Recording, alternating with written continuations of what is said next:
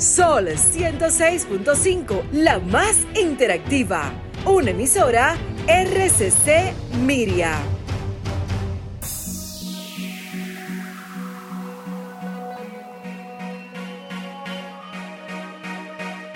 A continuación, por Sol 106.5, Arquitectura Radial, Diseño, Urbanismo, Ingeniería y todo lo referente a la construcción. Arquitectura Radial, con los arquitectos Luis Taveras y Gleinier Morel. Bien, señores, muy pero muy buenas tardes a todos los que nos sintonizan en este preciso momento acaba de iniciar Arquitectura Radial. Después de una semana fuera de cabina por el evento que cubrimos la semana pasada, háblese de Expo 2023, un evento bastante importante, señores, aquí en, el país. Eh, aprovechamos y nuevamente saludamos a eh, los organizadores eh, del evento por brindarnos la oportunidad de participar nuevamente en esta importante feria de la construcción Gleniel Morel de este lado, Luis Taveras, mi socio y hermano del programa. Te saludan y aprovechamos para que comiencen a sintonizarnos tanto por las redes de Instagram como también la del portal de Sol 106.5 FM y las demás plataformas digitales. Señores, muchas informaciones importantes aquí en el programa, así que no se muevan, que dentro de poco y prácticamente ya inician los comentarios de arquitectura radial. Estimula tus sentidos, enriquece tus conocimientos. Arquitectura radial. Muy buenas tardes, como bien dijo mi compañero Kleiner Morel. Hoy, señores, vamos a compartir con ustedes, luego de haber hecho esa transmisión Morel tan especial, Así es. productiva y fructífera para el programa como para la, la propia organización del evento y para quienes se dieron cita allí porque pudimos ver nuevas empresas de China que trajeron nuevos materiales, nuevos productos, nuevas alianzas de comercio.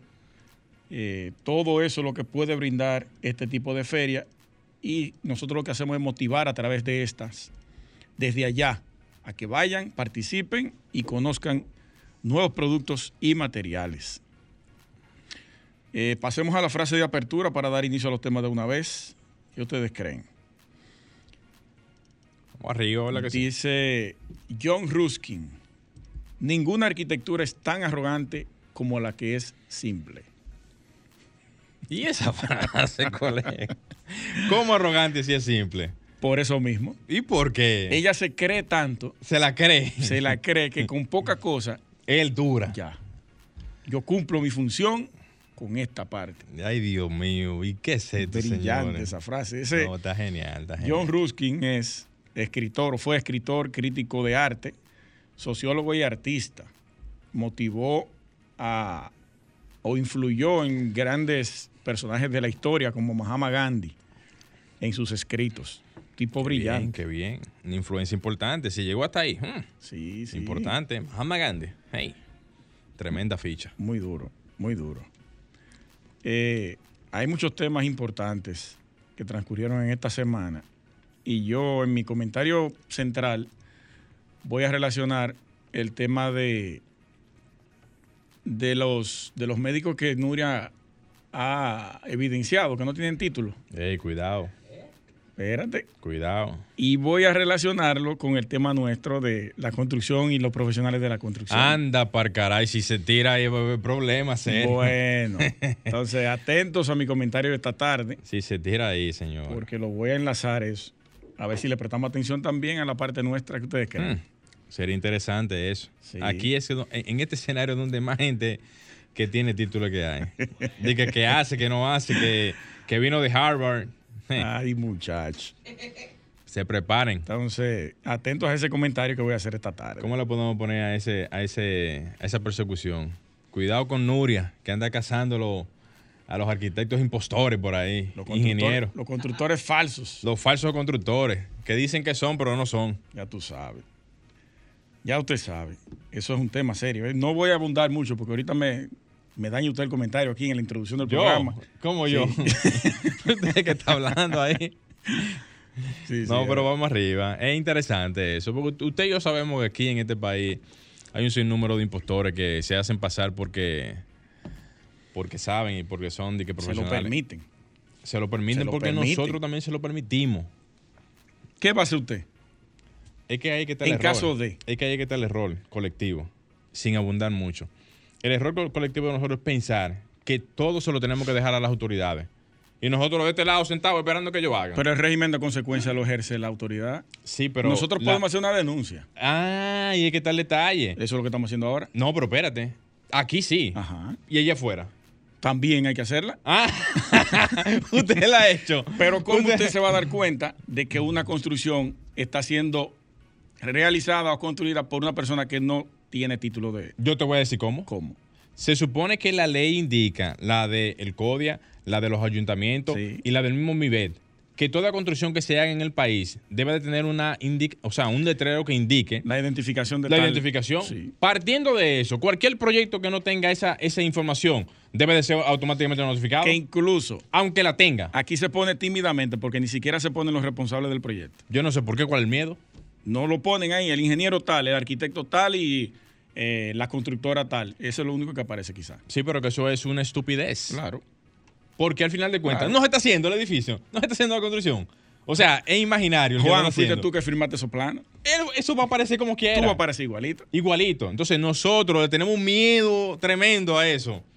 Y le conviene si lo ponen. Porque si el proyecto es de buena magnitud y claro, es bu- buena lo van calidad, a llamar. lo van a llamar. Es una publicidad, eso es una publicidad automática. Gratis, por y un año y pico. y, cuidado, y cuidado sin más. Colocado por un año y pico. Por un eh. año y pico ahí. Tranquilo ahí. Señores, dejemos ese miedo. Es un miedo como que.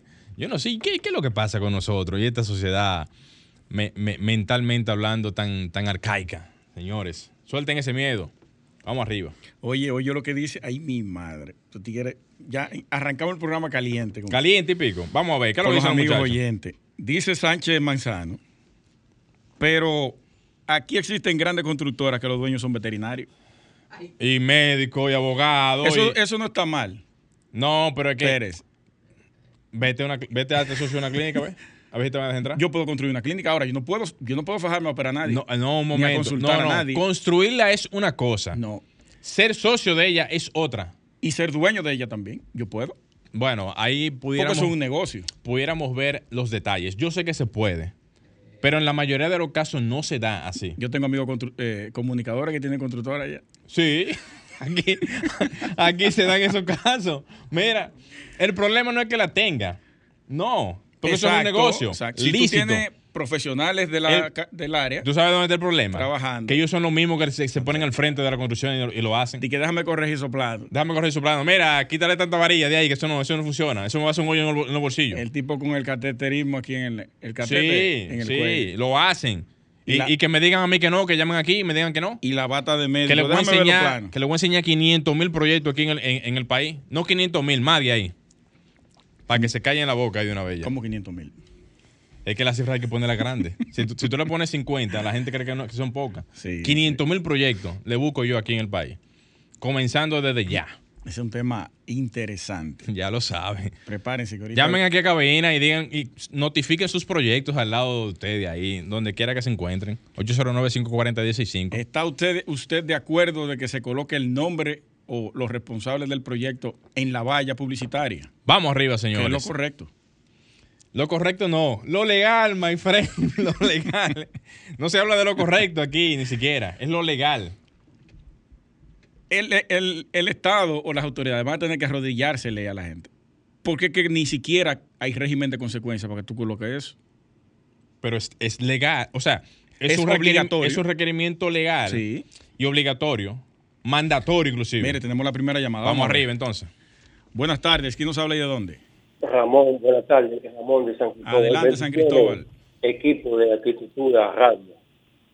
Aló. Sí, Sí, un placer, hermano. Oiga, eh, resulta que estoy desempleado, entonces quiero pintar parte de la casa mi mamá, me pueden ayudar con la cubeta de pintura, a favor. Repita, por favor, eh, Ramón. La cubeta de pintura, a ver si me pueden ayudar con eso. Sí. Dos cubetas de pintura para Una, una, una, a, su, una, a su una. mamá. una. Vamos, O vamos a. Vamos a ver pueda. si para la semana que viene te tenemos Ramón, estamos haciendo ya los acercamientos ya en ese sentido porque hemos tenido, al igual que tú, otras llamadas y entendemos que hay que primero hacer los acercamientos Sí. con, la, con la empresa para que nos pueda validar. Vamos a ver esta otra. Vamos arriba. Buenas tardes. ¿Quién nos habla y de dónde? Sí, buenas tardes. Sube el volumen, Alejandro. Lo que ustedes están haciendo es algo como si fuera descubrir el agua caliente, porque ustedes saben que el de lavado tiene que ver con eso, o sea, tiene que decir quién está haciendo el proyecto y los nombres tienen que aparecer. Digo yo, Exacto. Es que esa es la idea. La idea no es ni siquiera que se ponga una información que afecte a nadie, porque eso es transparencia tanto para el que está construyendo como para el que va a solicitar algún tipo de servicio. E inclusive es transparencia para, o sea, para ambos lados, tanto para el que eh, solicita el servicio como para el que le da el servicio. Eso es así. Además, en todos los países del mundo se, se da eso. ¿Por qué aquí no? No entiendo. Hay un miedo. Régimen de consecuencia. No, hay, no le tiene miedo a la autoridad. Ah, que hay, No hay que- miedo hay que a la detalle. autoridad. Por eso dije al principio, ahorita, que no es un asunto de que, de que, que si lo quieren hacer o no, es que tienen que hacerlo por obligación. Eso es lo que estipula la, La ley. ley, la ley. Así es. Eso es así. Bueno, Eh, vamos a hacer nuestra primera pausa, señores. No se muevan, que seguimos con más en Arquitectura Radial. bien, señores, continuamos en Arquitectura Radial. Y de inmediato vamos a darle paso para aprovechar el tiempo al comentario de Luis Taveras en la tarde de hoy. Muchas gracias, hermano. Señores, atentos. Atentos a lo que voy a comentar ahora.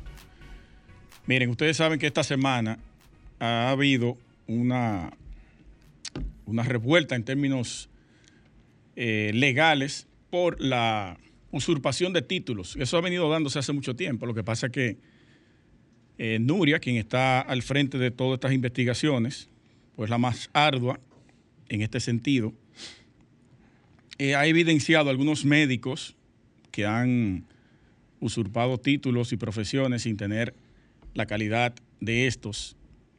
Y eso ha creado un revuelo a nivel nacional que se ha, incluso lo han tomado hasta de relajo como meme, que yo le daría un carácter mucho más serio a ese tema.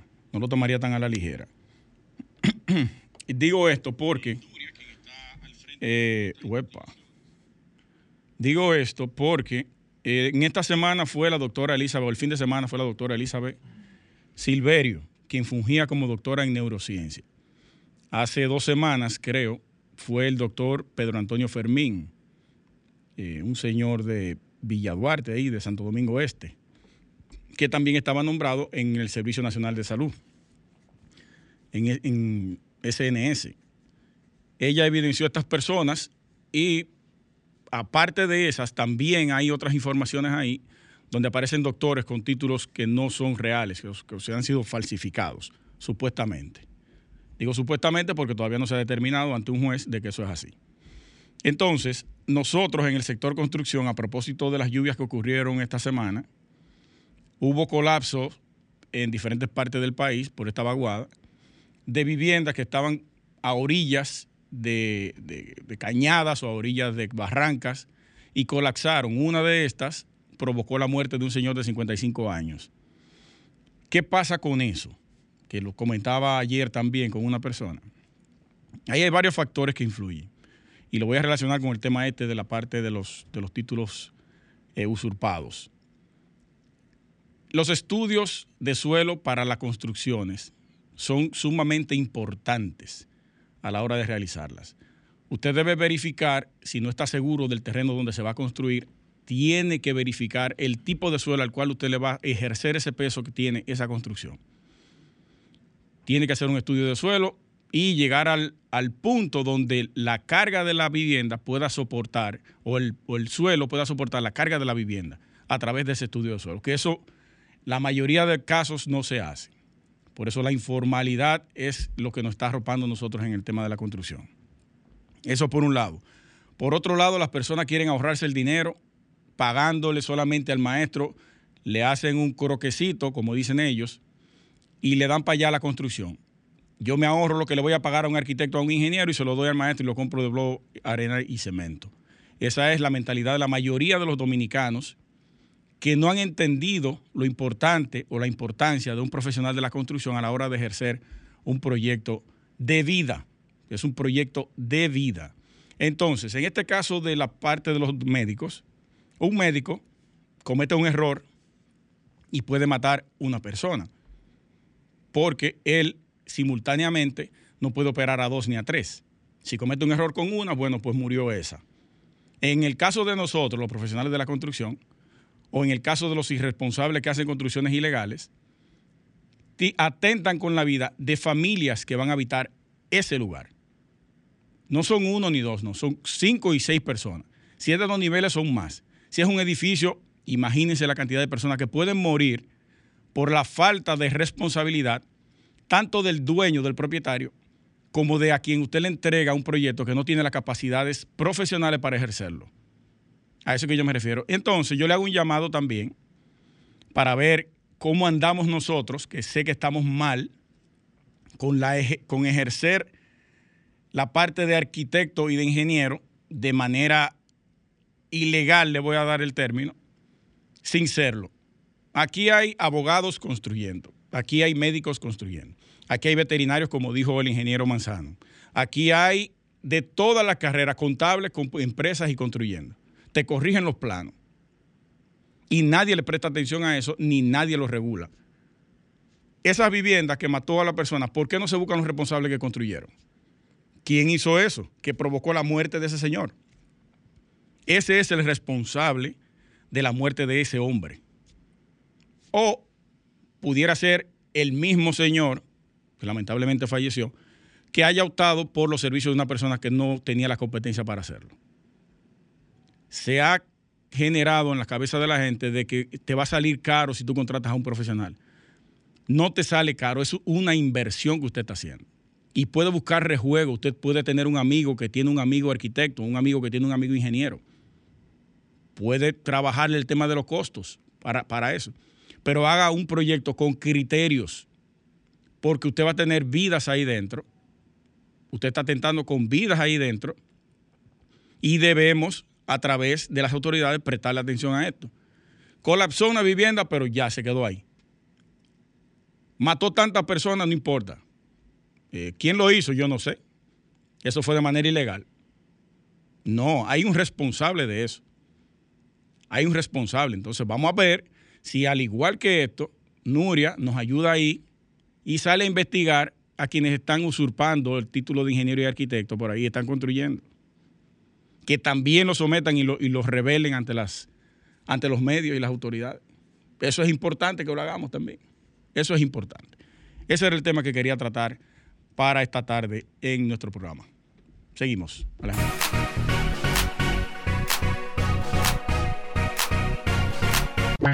Estás escuchando Arquitectura Radial.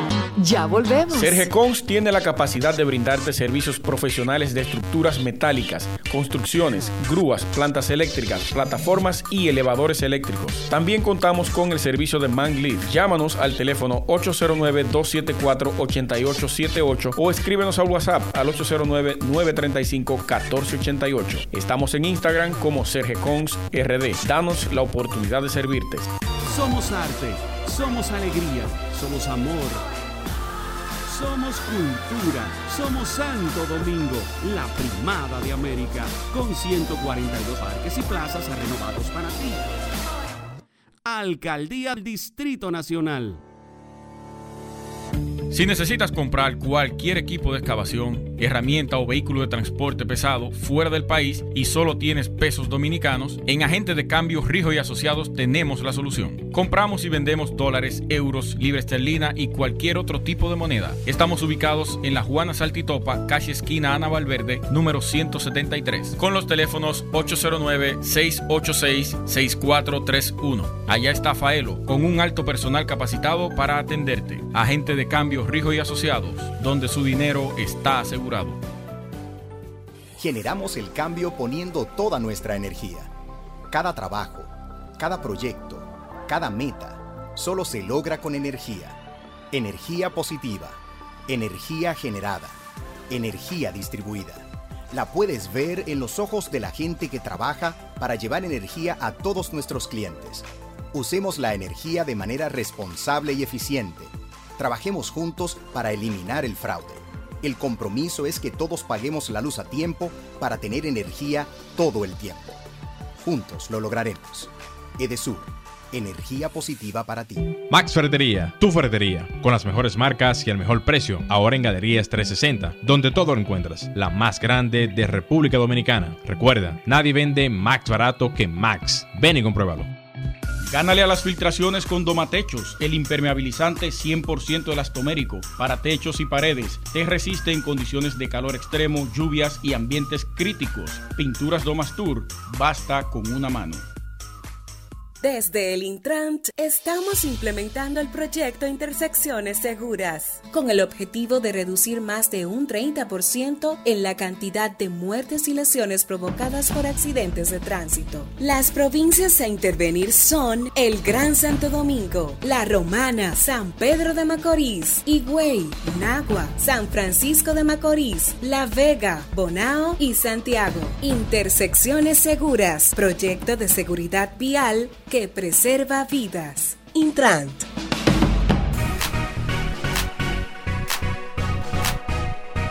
Continuamos en Arquitectura Radial. Señores, recuerden que pueden hacer sus llamadas a cabina al 809-540-1065. También agréguenos al WhatsApp arquitectónico al 829-630-8811. Morel, vamos a leer algunos comentarios que hay por ahí en Instagram de, Así es, de así algunos es. oyentes amigos. Principalmente el de Optimus, que dice, a propósito del comentario que estábamos hablando hace poco, que este es un mal que también afecta a las construcciones en estructura metálica. Muchos fabricantes informales, sin ningún tipo de criterio, están haciendo naves y edificaciones. Oye, yo lo agregaría en todo el país, Oye, porque vaina. definitivamente que eso es una práctica que ya se domina de otro tipo de, o sea, de, de otra manera, y ya la gente, ya cual- cualquier persona te hace un edificio, sin tener ningún tipo de miramiento, cualquier persona.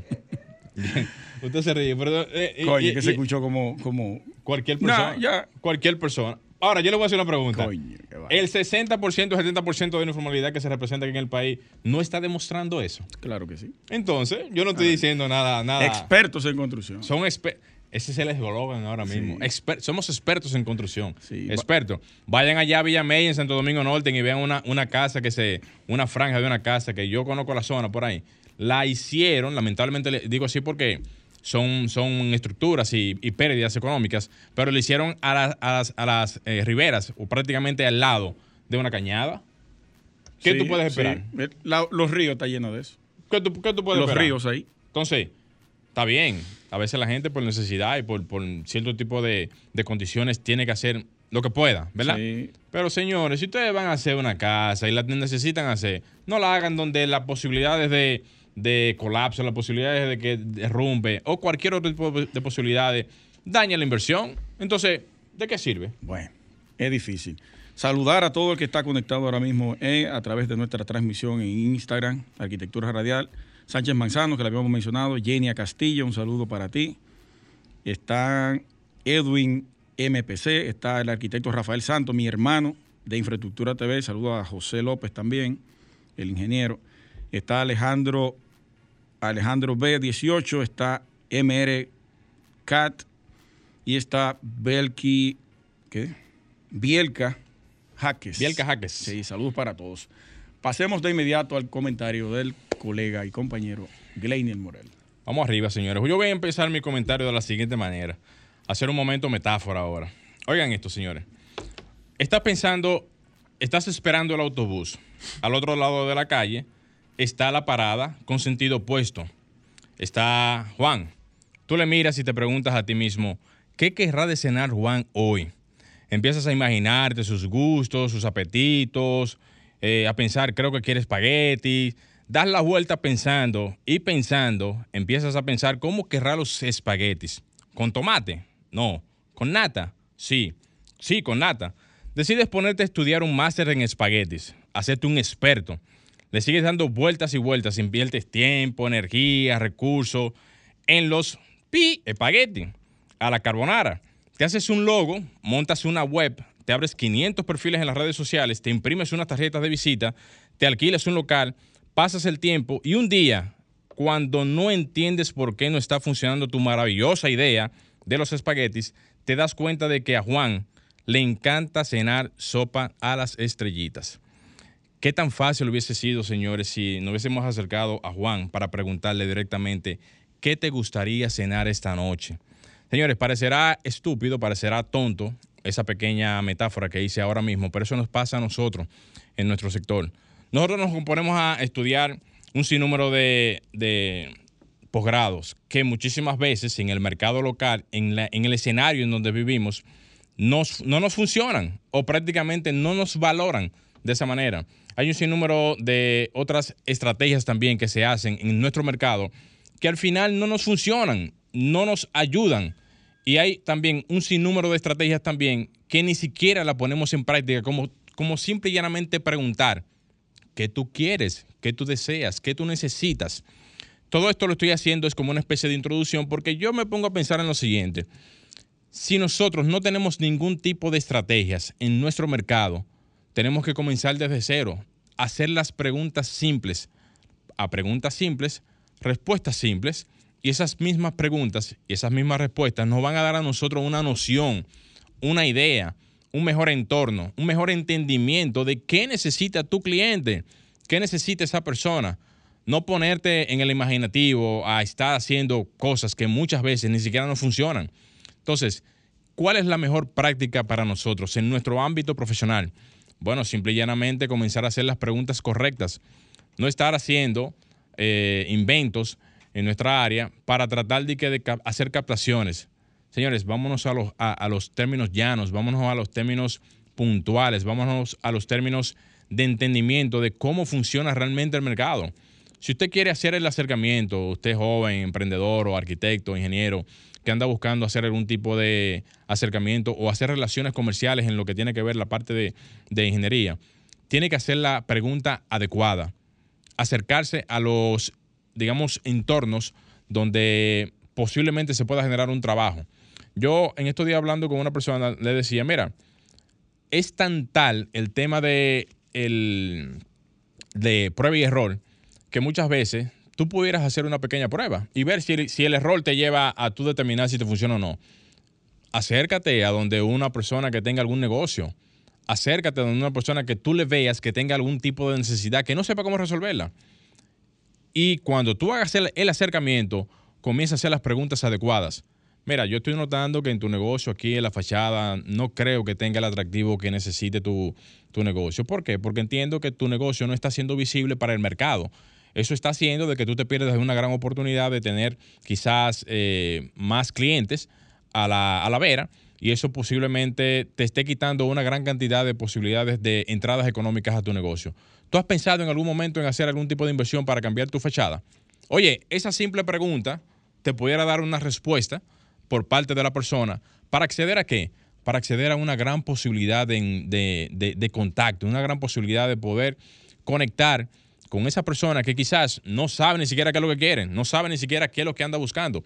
Y al final, señores, tenemos que hacer los acercamientos, cambiar ese chip mental de pensar de que no, nosotros tenemos que esperar a ver si el cliente nos llama por un asunto o las publicaciones. Señores, tenemos que acercarnos, romper con ese, ese escenario tan rudimentario, tan cuadrado que tenemos nosotros y comenzar a hacer otro tipo de acercamientos. Como decíamos al principio del programa, aquí la informalidad es tan... Eh, se, ponen tan, tan brillantes ellos, como que son tan creativos, que son más atrevidos que nosotros en muchísimas facetas del mercado laboral. Y eso hace que la cercanía, esa manera tan llana, esa manera tan, tan, tan directa de hacer los acercamientos, rompa con ese tipo de esquemas que nosotros pensamos que no funciona. Señores, no funciona.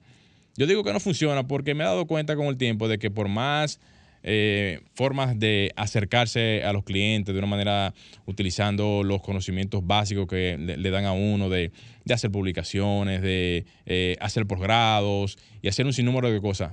Los posgrados son, los posgrados son buenos, siempre y cuando tu dedicación y lo que tú estés haciendo te requiera eso. Pero hay personas que lo hacen y al final de cuentas lo ponen al lado o lo engavetan y no lo utilizan. Entonces es como prepararte en el escenario que tú realmente necesitas estar fortalecido. A eso es que voy. Ese es más o menos el criterio, porque entonces le dedicamos tiempo, esfuerzo, sacrificio a un sinnúmero de cosas que al final no nos dan resultado. La preparación es válida. ¿eh? Ojo con esto, ¿eh? hay que prepararse. Pero después de la preparación básica, la preparación, vamos a decir, de eh, como profesional, hay otros complementos que son parte del complemento que cada profesional necesita, pero tú tienes que identificar tu nicho, tienes que identificar tus posibilidades para que en el futuro ese desarrollo intelectual y ese desarrollo profesional tenga sus frutos en el tiempo. Hasta aquí mi comentario. Señores, esto es una especie de, opinión en función a muchísimas inquietudes que hemos tenido de muchísimos colegas y esperamos que de alguna manera u otra esto pueda servir. Vamos a hacer un pequeño cambio rápidamente, Alejandro, para entonces entrar con el invitado de la tarde. Somos Sol, la más interactiva en Barahona y el sur. Sintonízanos en los 94.7.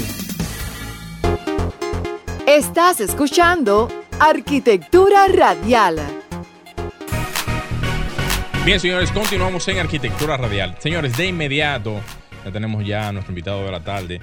Es el, el Yacer Domínguez, regidor de la circunscripción número 3 del Distrito Nacional, a quien le damos de inmediato un fuerte aplauso por su presencia. Yacer, buenas tardes y bienvenido aquí a Arquitectura Radial. Muchas gracias, muchas gracias a este espacio de los domingos en el que los especialistas de esta arquitectura de los domingos nos llenan de ustedes. Aprovechar la ocasión para felicitar a nuestras madres del mundo, esas hacedoras de vida. Nos salvó la campana. A nosotros se nos pasó en la entrada. No, y a las dominicanas, en especial a de mi circunscripción, a las madres capitaleñas. Alejandro, tú eres culpable. Alejandro, la culpa es de Alejandro, que no lo dijo. Y ustedes no. Señores, déjame yo hacer una pequeña reivindicación que, es, sumamente válida. Con el permiso de Yacer. Claro no, que no, claro que Porque nosotros teníamos ya un tiempecito fuera de cabina. Eso no es excusa, pero aprovechando y saludar a todas las madres de República Dominicana, en especial a mi madre, Juana Pérez, que está fuera del país en este momento, y le mando un abrazo, al igual que mi esposa, eh, Hedy Polanco. Un abrazo a todos, eh, y en especial, obviamente, a las mujeres dominicanas del país. Así es. Eh, mi madre habla Margarita Taveras. Ah, perfecto. Yo hablé con ella en, para que no le vayan a pasar la noche. yo tengo que felicitarla porque yo tuve que pedir un permiso a, las madres de mi casa para venir. ah, claro que sí. Muchísimas gracias a, la doña por eso, ¿verdad? Yacer, gracias por compartir con nosotros este domingo. Gracias a ustedes por la invitación. Excelente, excelente. Yacer, eh, a propósito de la invitación, nosotros teníamos ya pensado hace muchísimo tiempo hacer esta pequeña entrevista, producto a un proyecto muy importante, muy interesante que tú depositaste en la eh, en el Consejo de Regidores hace un tiempo con relación a poder mitigar esa... Mitigar, no, serían básicamente poder hacer estudios de vulnerabilidad sísmica en las edificaciones. Nos gustaría, nos encantaría que tú nos hables un poquito de eso. ¿Cómo inició esto? ¿Por qué inició? ¿Y por dónde va el proyecto? Mira, eh, agradecer que la preocupación para hablar de este tema, claro. Eh, porque realmente el tema de sísmico en la República Dominicana, a pesar de que la República Dominicana en sentido general es eh, sísmicamente vulnerable, Muy porque tiene 14 fallas tectónicas. Y la historia de la República Dominicana, incluida sus principales desarrollos, han estado de la mano a sísmico si te vas a la, a la, historia de la construcción de nuestra ciudad de Santo Domingo en el 1498, se data que entre 1496 y 1497, un fenómeno eh, que por los asuntos de datos no se identificó entre si maremotos, si huracán, afectó la ciudad. Nos vamos a la fecha de la independencia en el 1842, tanto un terremoto como un maremoto afectaron la parte norte de la isla de Santo Domingo desde Cabo Haitiano hasta eh, Samaná. Y esto provocó una desestabilización del gobierno de Boyer y dos años más tarde la República Dominicana se hace libre e independiente pero todavía nos vamos a la ocupación norteamericana de 1914 y hasta la más reciente eh, eh, eh, episodio de, de, sismo de 1946, que destruyó... ¿Ese no fue Puerto Plata ese? no, Matanza. Destruyó Matanza, que hoy convirtió una nueva localidad en Matancita. Es decir, estamos hablando de que la vulnerabilidad sísmica del territorio nacional es muy alta se han destruido ciudades al nivel de la historia. Santiago, La Vega, eh, Samaná, Montecristi, la misma Matanza, Asua, la ciudad de Santo Domingo.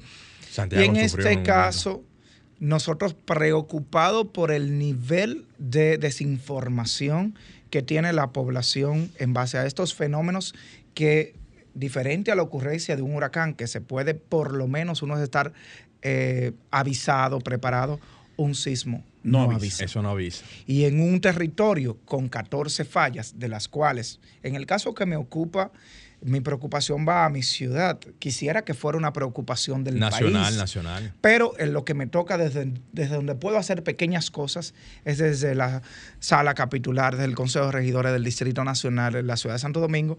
Y de ahí mi preocupación hacia esas tres fallas que afectan de manera directa al Distrito Nacional, que son la de Bonao y la falla de Atillo, que, que son fallas terrestres, pero tenemos la más peligrosa para el Distrito Nacional, que es la fosa de los muertos, que es- Ah, abarca el mar Caribe. Sí. Es decir, que nuestro frente, nuestro litoral está a- puede, es vulnerable. Vulnerable. Entonces, eso nos dice que la ciudad de Santo Domingo es vulnerable tanto a terremotos como a maremotos. Pero ¿qué sabe la población de esto? Nada. Pero nuestra ciudad está confi- confinada a la construcción vertical ya solamente, porque somos un territorio que ya no, No hay tiene para dónde crecer hacia los lados. hacia los lados. Salvo eh, la circunscripción 2 en, en el área que, que bordea a la Isabela. Sí. Y ahí también tenemos una zona de amortización medioambiental que permite ciertos tipos de construcción. Ujú. Pero peor aún, la ciudad de Santo Domingo no tiene normativas para todo el Distrito Nacional en el ámbito de, las- de la construcción. Solamente tiene normativas específicas delimitadas la circunscripción 1. Esto quiere decir que solamente el polígono central, la parte del casco histórico, Sí. desde el- la ciudad colonial, Ciudad colonial. hasta la zona universitaria, y ciertas partes de- del litoral tienen normativas sobre cómo se debe construir y qué se debe construir. Ok. Pero la circunscripción 2, la circunscripción 3, que es la mía, no tiene normativa. Ahora Una de las más difíciles, la 3. Claro que sí. Y ahora es que estamos discutiendo este tema en, en- Para en que la gente seis se- se- proyectos. se- sepa qué comprende la, la circunscripción 3. O sea, de- desde qué. Barrios. O sea, barrios. bueno, la circunscripción 3 nos, da, nos toca desde la Máximo Gómez hasta la ribera del río Sama y desde la ribera del río Isabela hasta una parte de la 27 bordeando hacia Villa Consuelo Sí. y sacando Villa Francisca hacia nuestro territorio. Estamos hablando de los 19 barrios más vulnerables de la del Distrito Nacional de la República Dominicana. Barrios que se desarrollaron sin una planificación en la construcción, barrios que su nivel de hacinamiento es tan alto y donde el impacto de las cañadas y de la ribera del río Sama nos afecta de manera directa, sin ningún tipo de planificación, sin ningún tipo de conciencia. Pero la gente no sabe qué hacer. No solamente estamos frente a una vulnerabilidad en cuanto a la planificación del diseño de la infraestructura, Sí. sino también desde la planificación de la ciudad. El proyecto, ¿qué, ok, ¿cuáles son las pretensiones del proyecto? ¿Cómo piensas o cómo tú lo presentaste para, para poder ejercer eso que usted está planteando a la realidad? Mira, para que lógicamente un proyecto pueda derivarse, necesita tener estudios que lo determinen. ¿Tú vas a ir de la mano de Onesby? ¿O ese proyecto va de la mano con Onesby? Te lo explico. Mira, eh, el proyecto busca crear las normativas de resiliencia de la ciudad. Las Sí. normativas deben ser de acorde a la construcción y a la planificación del desarrollo de la ciudad para los lugares no desarrollados y la mitigación sobre daños en los lugares ya urbanísticamente desarrollados. Es una. Dos, la planificación territorial en cuanto a las zonas de desastre que pudiera tener la ciudad y en este sentido poner, poder tener señalización urbana eh, eh, eh, de sismos, es decir, de que podamos ver cuáles zonas son vulnerables y que tú tengas la señalización. Por ejemplo, si tú vas a Puerto Eso Rico y te vas al litoral de, de San Juan, tú podrás ver una señalización que es como una olita. Eso quiere decir que esa zona es vulnerable a maremoto. Aquí no tenemos eso en el malecón. Y es una zona vulnerable. ¿Hasta dónde llega esa vulnerabilidad? Pero también tenemos edificios públicos municipales, que son los parques, que deben de ser zonas de encuentro familiar. Pero el Parque Eugenio María de Bosto no es un parque de encuentro familiar porque es un, un- un parque vulnerable. Pero tenemos el parque eh, Pedro Livio Cedeño, que sí puede ser un centro de encuentro, por ejemplo, para la familia de nuestra circunscripción, y que ahí se pongan puntos de encuentro. Y tú le puedas decir en el plan familiar a tu familia, mira, si pasa cualquier cosa, nosotros nos juntamos, por ejemplo, en el caso de mi circunscripción, nos juntamos en el Pedro Livio Cedeño y ya la familia tiene un punto de encuentro eh, urbano en un área municipal. Entonces, para lograr eso, necesitamos tener estudios para determinar todo esto. Por tanto, lo primero, aunque sometimos el proyecto en base a qué debe decir la norma, a qué debe hacerse en base a las normas, estas deben de ser producto de un estudio. Por tanto, lo primero que ya, gracias a Dios y a nuestro eso. Consejo de Regidores y, y a la voluntad, tengo que decirlo, de la administración de la ciudad, en la cabeza de su alcaldesa, eh, logramos aprobar entonces el mandato para que se haga el estudio de vulnerabilidad de la ciudad de Santo Domingo. Para que la gente lo, lo entienda mejor. El estudio para saber lo que se necesita hacer. Para saber qué se necesita hacer y dónde hacerlo y cómo hacerlo. Exactamente, que es muy importante. Antes de partir a hacer cualquier cosa, tener la información a la mano. Entonces, que eso es esto- algo que no se hace comúnmente. Para, claro, para nada. Pero esto debe de estar a la mano de eh, los NESBI, el, la UAS, Sí. todas las instituciones El que CODIA tiene también. el CODIA, eh, los bomberos. Sí, todas las instituciones que tienen que ver con este entorno de infraestructura, de Claro. urbanismo, hasta, hasta el mismo Intrans, porque necesitaríamos ruta Claro, de, de evacuación De Intrans. urbana. Urbana. Porque eh, no te estoy hablando solamente de lo que lleva una ruta de edificios, que eso debe de ser combinado el COI con los bomberos, sino de evacuación urbana, hacia dónde deben girar los carros, hacia dónde deben correr en caso de esto, porque la- lo lamentable es que el- si esto ocurriera, Dios nos libre, puede ser totalmente un caos. Catastrófico. Y lo, que- lo que ocurriría estamos aquí. a, a- a- a la sí de tenerlo, porque según las estadísticas, cada 50 años sucede uno.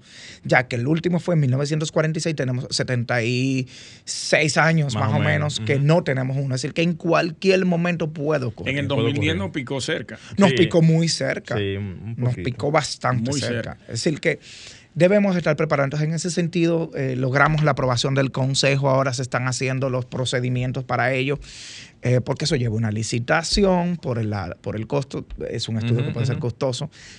Eh, la, la alcaldesa le dio poderes a su secretario técnico para que pudiera hacer cualquier tipo de indagatoria. Agradecer a Jesús y Alessandro. Saludos para el arquitecto. Maravilloso eh, profesional.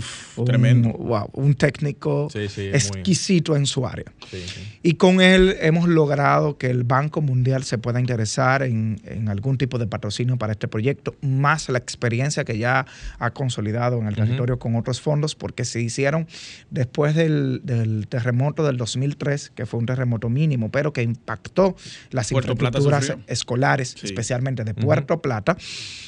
Se Eh, se hicieron muchos. algunos estudios en las edificaciones escolares por la alta vulnerabilidad que genera en que tú tengas niños. Que se supone horario que son refugios. que se supone que deben de ser Sí. refugios naturales. Están diseñados para casos. Sí, así es. Entonces, eso provocó que, que hicieran estudios y tomando esto como muestra y eh, algunos asesores chilenos en la materia se ha empezado a diseñar Muy cómo se va a buscar esto. ¿Cómo se llama el Centro de Estudios eh, Sísmicos de la UAS? ¿Cómo el, El, el- así, mismo. Así mismo que se llama. Ajá. Instituto de Estudios Sísmicos de la. Exactamente. Ellos tienen, deben tener mucha información acerca Sí, de lo que, sí. lo que está ocurriendo aquí. Creo que bastante información. Ellos tienen una data bastante larga. O sea, sí, sí, una- creo, creo yo- que yo creo inclusive la- la- a veces de- más sí. que la misma institución pública Sí. que debe tenerlo, a pesar de que la es una institución pública, Sí, pero sí. en términos Ellos son estudio- es una institución Están- están científica están y tiene una gran Y especialización. planeamiento urbano. ¿Está trabajando de la mano de ese proyecto también? Bueno, lo que pasa es que ahora mismo está en la fase de eh, provocar los estudios para que... Digo, no trabajando, exacto. el- la ir- planificación, sí. sí. Bueno, el planeamiento urbano que ha eh, tra- tramitado hacia el, el Consejo, las seis normativas actuales que estamos conociendo Ajá. sobre el ordenamiento territorial y la planificación de la construcción en las circunscripciones 2 y 3 y una parte del polígono central, eh, al- se, se- se alimentó de muchos estudios para ello, pero pienso que de manera específica aún nos falta mucho, mucho eh, para proteger la infraestructura y para poder desarrollar la, la ciudad en este sentido. Que eso te iba a preguntar ahora, en la parte de infraestructura, si bien es cierto, todo el mundo sabe que hay muchísimas carencias. Tenemos una llamada, escúcheme que lo interrumpa. Vamos arriba. No, pero hágale la pregunta. No, pero- Vuelva a llamar eh, al oyente. Perfecto. Que vamos a ver si Yacer puede responderle. La- eh, va de la mano con las infraestructuras porque aparte de tener prevenciones en cuanto a la forma de cómo manejarse ante un evento, también está el, el tema de las infra- infraestructuras, que muchas de ellas no cuentan con ningún tipo de filtro institucional. O sea, tú la sometes, aunque sea a presión normal, sismo, cuando digo presión me refiero a algún tipo de asunto climatológico normal, y tú ves los desórdenes que, que- que se dan. En Villamella ahora mismo se derrumbó una casa producto a, a las lluvias, a las intensas lluvias, y esa zona es muy vulnerable. A nivel de edificación, ¿qué comprende el proyecto? O sea, de infraestructura. Háblese, por Bueno, ejemplo, de... En esto, cuando estuvimos hablando con el Banco Mundial, eh, en la reunión que tuvimos con ellos para pedir el alcance, mira, nosotros tenemos eh, una parte del- de, de la ciudad que es rocosa, pero la parte que da hacia El norte. el norte, es decir, llámese la ribera de la Isabela, es una parte arcillosa. Por tanto, es más vulnerable. Sí. Pero ya tenemos áreas desarrolladas, como el caso del explicaba ahorita de mi circunscripción, que son, eh, hay desarrollos cerca de la ribera de los Amas y donde hay muchos impactos de cañadas. Entonces, en ese sentido, eh, hemos pedido también de que cuando se estén haciendo estudios se incluya el Ministerio de la Vivienda, que ahora es el que tiene la, facultad para para, eso, sí. hacer Sí. eh, el impacto sobre la infraestructura, que antes era una eso. competencia de obras De obra. públicas, pero que ahora le toca al MIBER y, a- y ellos están desarrollando las, algunos reglamentos que tienen que ver y sería bueno que estos se hagan en base a estudios reales porque ahora mismo ah, tú me das un estudio genérico sobre cómo construir, pero tú tienes unas zonas más vulnerables que otras, Pe- pero incluso en las zonas de donde es rocosa también tenemos cavernas.